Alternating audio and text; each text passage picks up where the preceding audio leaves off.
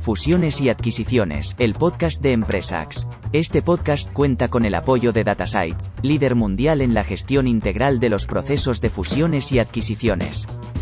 Hola a todos y bienvenidos a un nuevo episodio de Fusiones y Adquisiciones. Yo soy Fran Hidalgo Barquero y estoy aquí con Alberto Jiménez San Mateo. ¿Qué tal, Alberto? Hola, Fran, ¿qué tal? Pues encantado de estar aquí con vosotros. Estamos grabando acabando el año y estábamos comentando justo antes de comenzar a grabar que vais a cerrar mucho mejor de lo que esperabais. Ahora nos contarás qué es Smiley.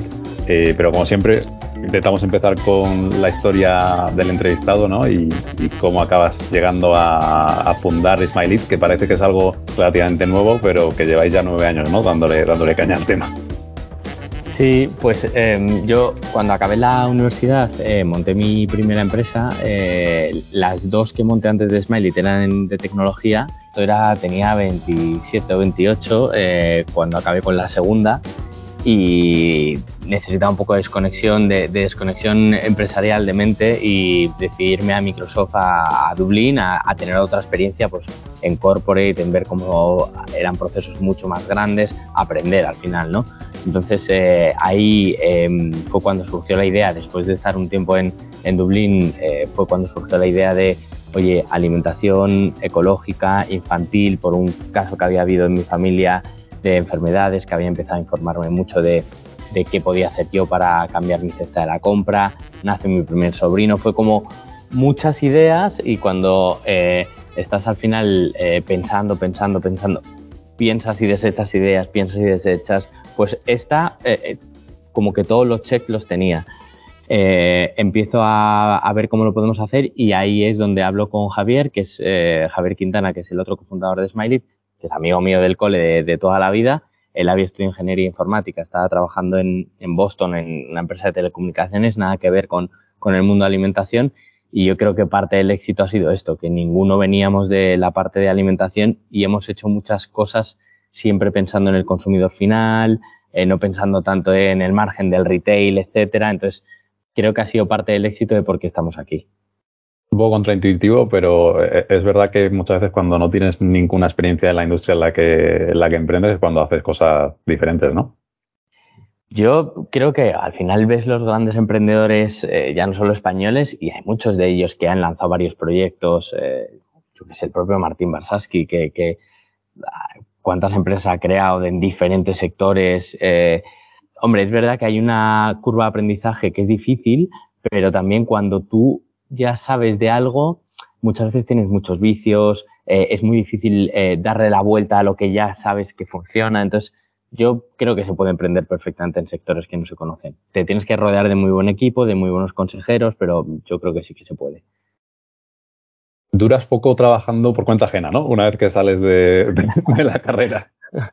Eh, siempre diré que espero que me vaya bien emprendiendo porque, porque creo que en la empresa privada no, mi futuro no está ahí. No, por nada, ¿eh? siempre digo que creo que hay gente que vale para empresa privada y, lo hace fenomenal y, se desenvuelve mm, genial y sabe el camino para ir subiendo, para ir creciendo.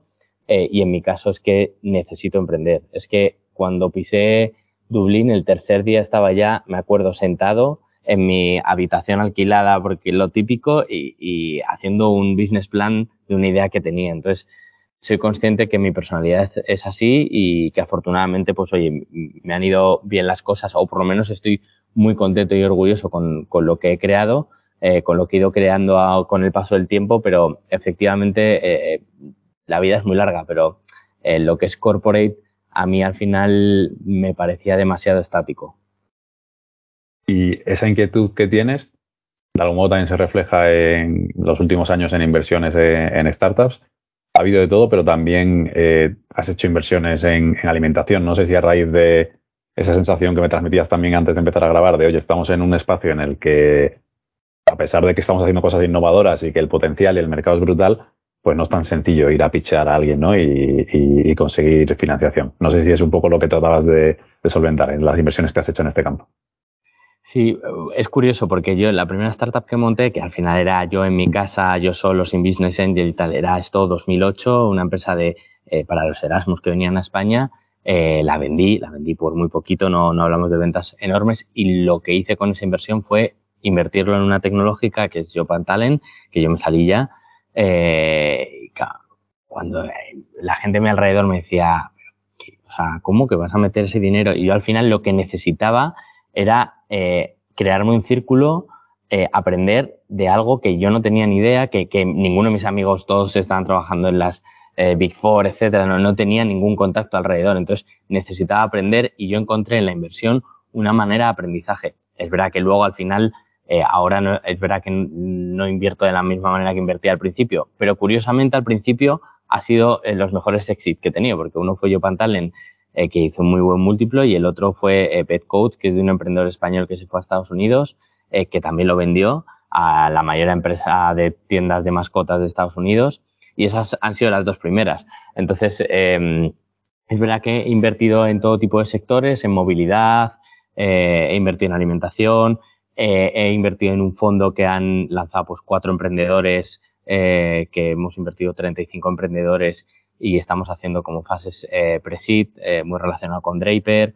Entonces, bueno, eh, al final para mí es, por, por, afortunadamente estoy en positivo, eh, tengo plusvalías, pero eh, es una manera de aprendizaje, de ver cómo lo hacen otros emprendedores, otros, otras visiones, otros de todo. Fíjate que no siendo inversión lo que hacemos nosotros hoy, eh, de, algún modo nos gusta mucho lo que hacemos porque nos permite eso, aprender de, de, emprendedores que te cuentan desde cero cómo arrancaron. Es verdad que nosotros entramos en una fase de madurez en, en, las compañías, ¿no? Como, como asesores y ya hay un track record y otras dinámicas que hacen que, que el valor se traduzca o se mida de, otras maneras, ¿no? A la, a, la, manera en la que se puede medir en inversión en fase SID o pre-SID pero precisamente es eso, es toda la visión que te da. Eh, al final nos vemos muchas veces como una especie de satélite al que, te, al que le llega eh, información y obviamente la utilizamos para, para ayudar y a, a, nuestros clientes, pero también para aprender y para volvernos en el futuro decir, oye, eh, ¿qué, ¿qué, más podemos hacer? O sea que sí, claro. sí, súper interesante. Muy bien.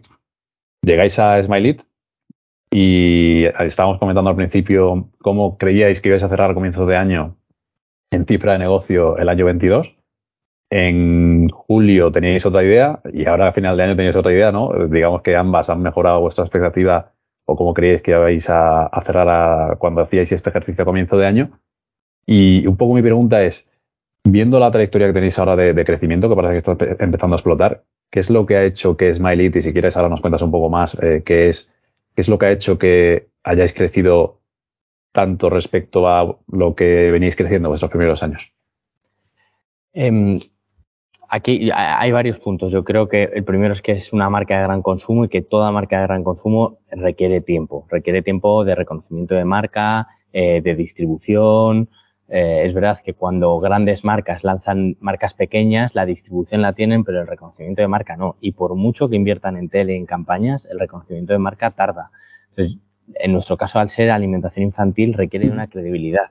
Requiere de eh, que ese, esa madre o ese padre que compre la marca seguramente ha tenido varios impactos, o bien por pediatras, o bien por Julio, o bien por redes sociales, o bien por eh, amigos. Entonces, eso requiere tiempo y yo creo que al final eh, nosotros los crecimientos de los primeros años eran brutales, pero claro, tú puedes crecer un 300%, pero cuando partes de 100.000 euros, al final la cuota de mercado sigue siendo muy, muy pequeñita. Es verdad que el punto en el que estamos ahora mismo, nosotros el año pasado hicimos, terminamos con 4,7 millones, eh, y veníamos de crecer un 52% y 2022 eh, haremos 7,8 que es en torno a un 70 más o menos de crecimiento.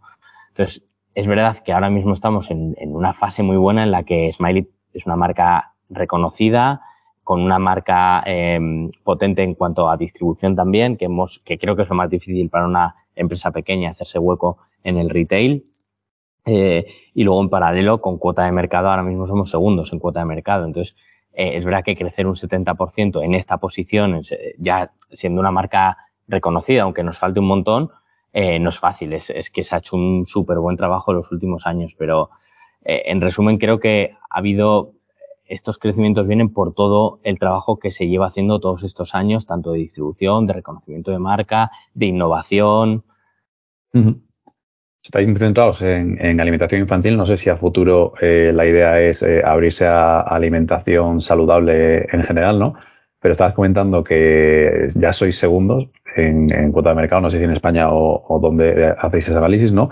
pero mm, eh, me, llama la atención eso, ¿no? En cierto modo has respondido que eh, habéis necesitado todo este tiempo para posicionaros y que el cliente os perciba como una marca fiable, segura, etcétera, pero no dejáis de luchar contra grandes monstruos de, la industria, ¿no? No sé si puedes lanzar algunos nombres para que la gente eh, los posicione, más allá de que les hagamos publi a, vuestros competidores. Sí, sí. Em, mira, bueno, nosotros somos segundos en cuota de mercado eh, en la parte de tarritos de cristal y, de pouches, eh, que son los datos que nosotros compramos. Nosotros no tenemos leche de fórmula, que es en torno a la mitad de, la categoría de alimentación infantil.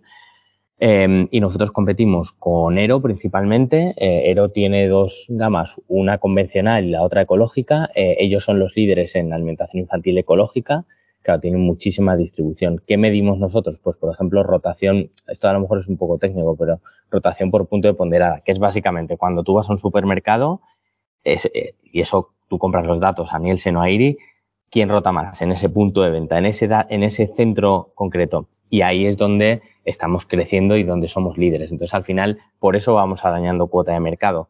Eh, continuamente. Obviamente ellos son eh, más fuertes en algunos productos, nosotros en otros, Nestlé, que es el otro competidor claro, ha hecho muchos cambios en los últimos años.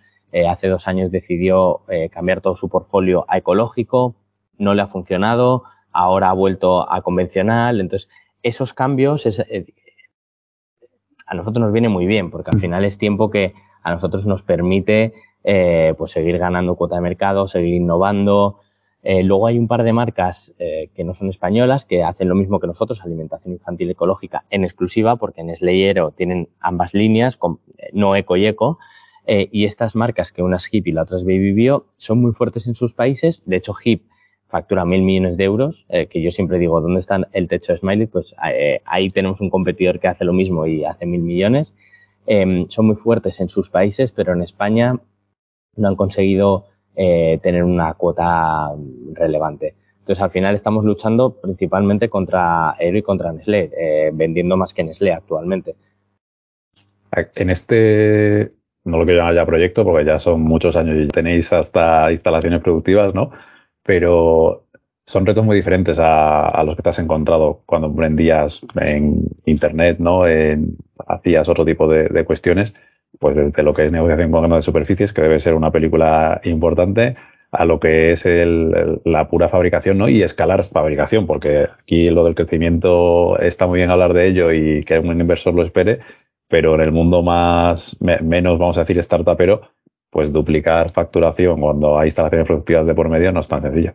Sí, desde luego. E, es verdad que a mí muchas veces me dicen, bueno, sería emprendedor, sería incapaz de, hacer lo que vosotros estáis haciendo, logística, mover cajas, producción, tal. Al final yo creo que cada sector tiene sus, sus barreras, sus marrones, su, su, día a día es complicado. Entonces, no quiero decir que alimentación sea más complicado que, otros sectores. Es verdad que em, creo que hay muchas cosas que no dependen de ti, como es la logística, por ejemplo, o en muchos casos como ya no es la producción, pero sí la materia prima. Em, entonces, hay muchas cosas que desafortunadamente creo que como emprendedor te frustra porque, eh, como es ir a un supermercado, a un retail y decirle, eh, oye, soy mm, segundo en cuota de mercado, de las marcas que tú tienes en lineal, te estoy dando datos de que hay dos de ellas que si metieses Smiley venderías cinco o seis veces más.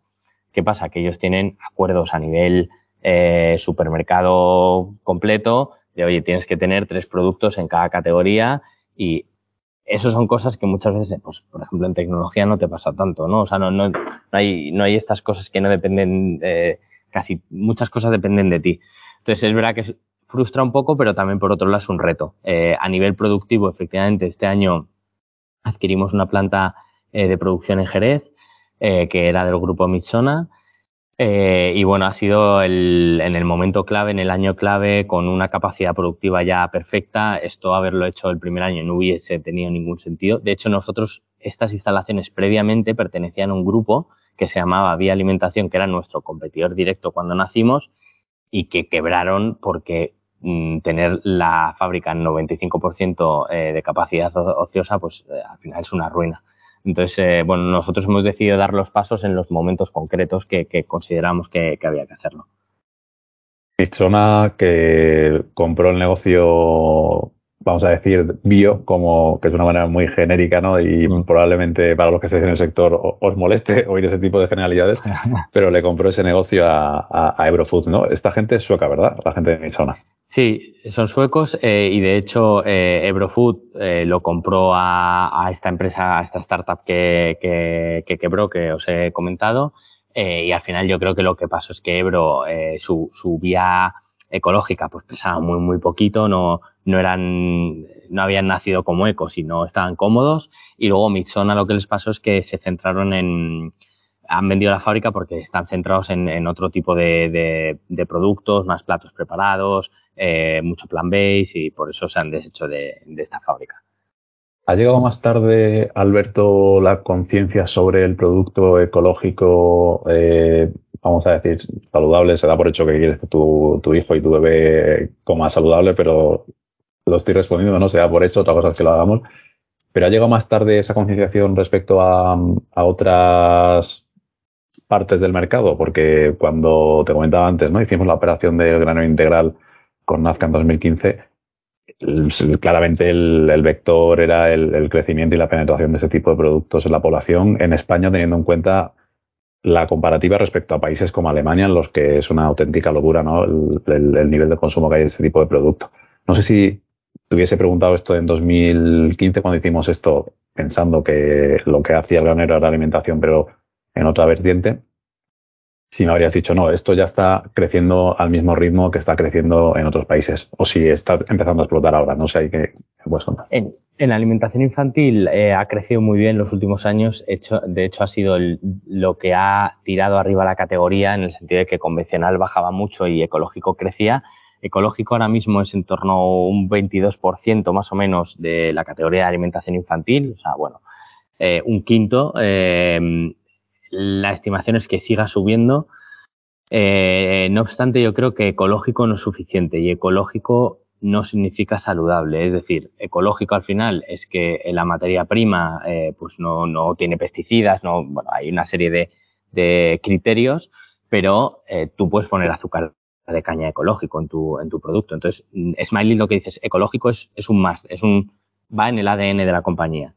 Eh, pero lo que nosotros nos posicionamos es que cuando tú des la vuelta a la etiqueta y veas eh, los ingredientes y veas la tabla nutricional, es que no vas a tener ningún, ningún pero. Entonces, muchas veces ecológico y eh, saludable no siempre van de la mano y lo que decimos es que las marcas que lanzan ecológico porque es una sola tendencia, pero el producto en sí eh, a nivel nutricional no es bueno, al final nos penaliza al, resto de, players que lo hacemos bien. Entonces, eh, el granero integral, por ejemplo, es, un claro ejemplo de hacer las cosas bien. Ha sido unos pioneros en, España, eh, pero es verdad que luego hay otras marcas.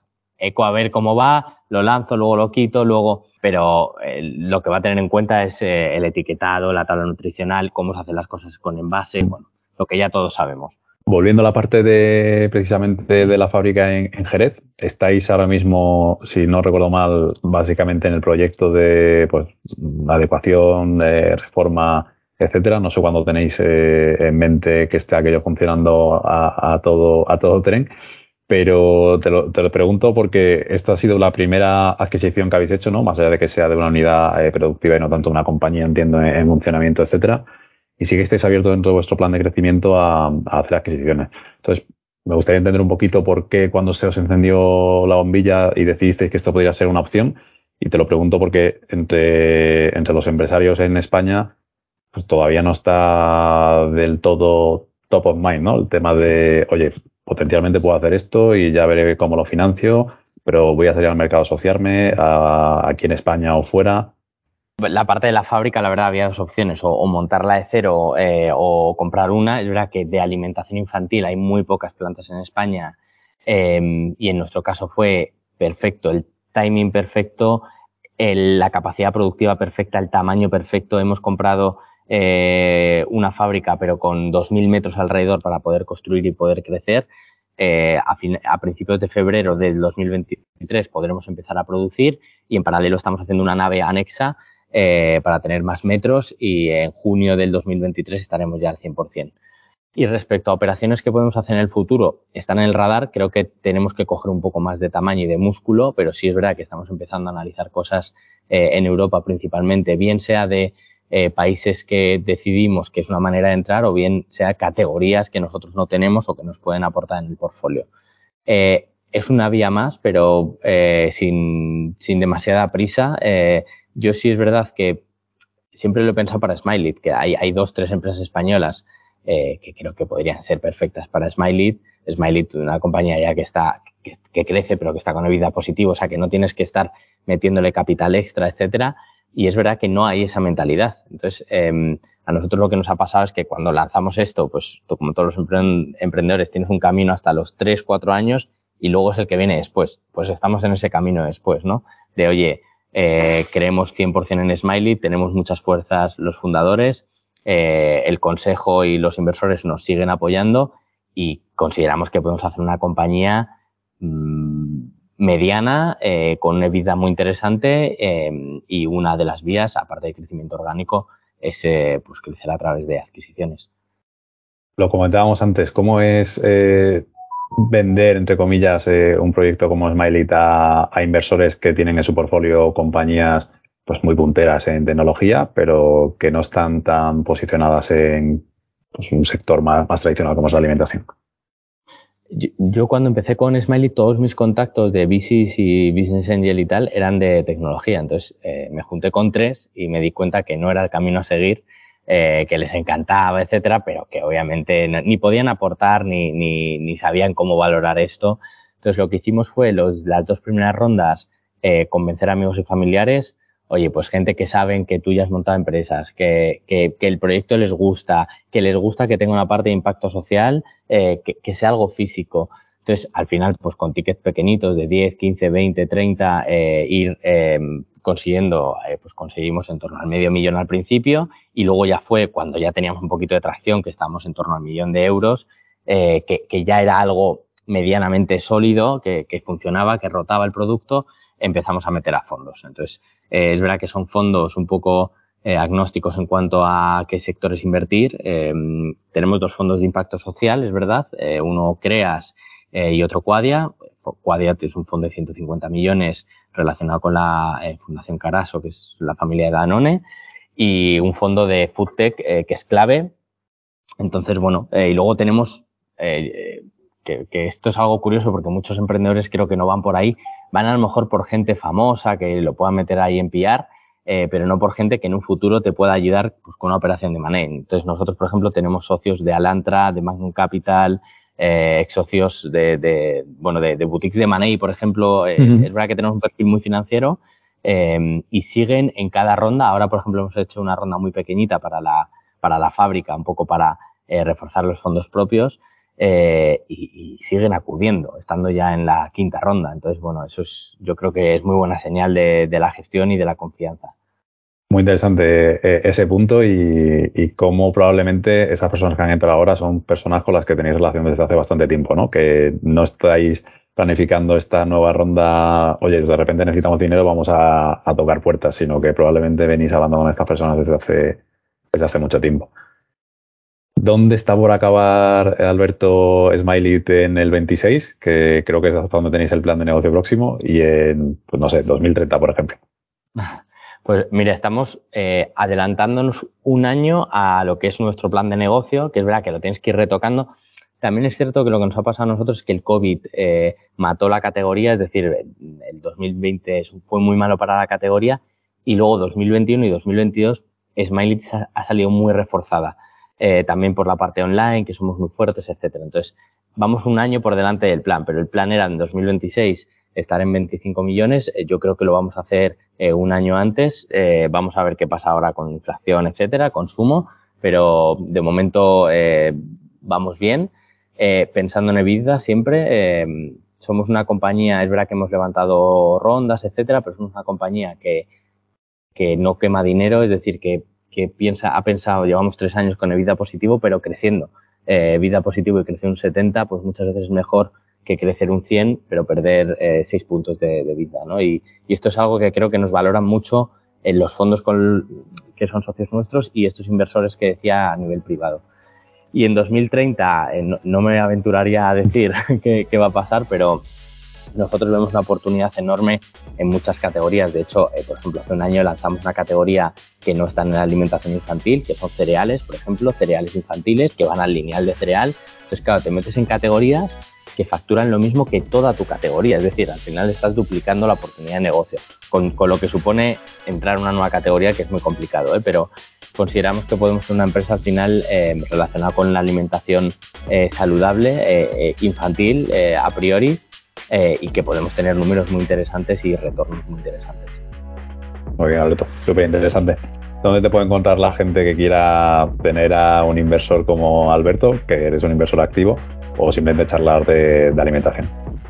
Pues yo creo que en LinkedIn es, la mejor manera. Eh, buscarme ahí y, oye, encantado de... Es verdad que recibo bastantes eh, demandas y últimamente lo que estoy haciendo es invertir a través de un fondo que hemos creado varios emprendedores que se llama Unitatea, eh, más que invertir de manera privada, pero encantado de, charlar de... Ah, ya no solamente de alimentación, de, de emprendeduría, vamos, me encanta. Así que este es el, este es el medio. Genial. Pues muchísimas gracias, Alberto, por contarnos la historia de, de Smiley y tu historia. Un placer, gracias. Fusiones y adquisiciones. Para más contenido síguenos en todas las plataformas digitales.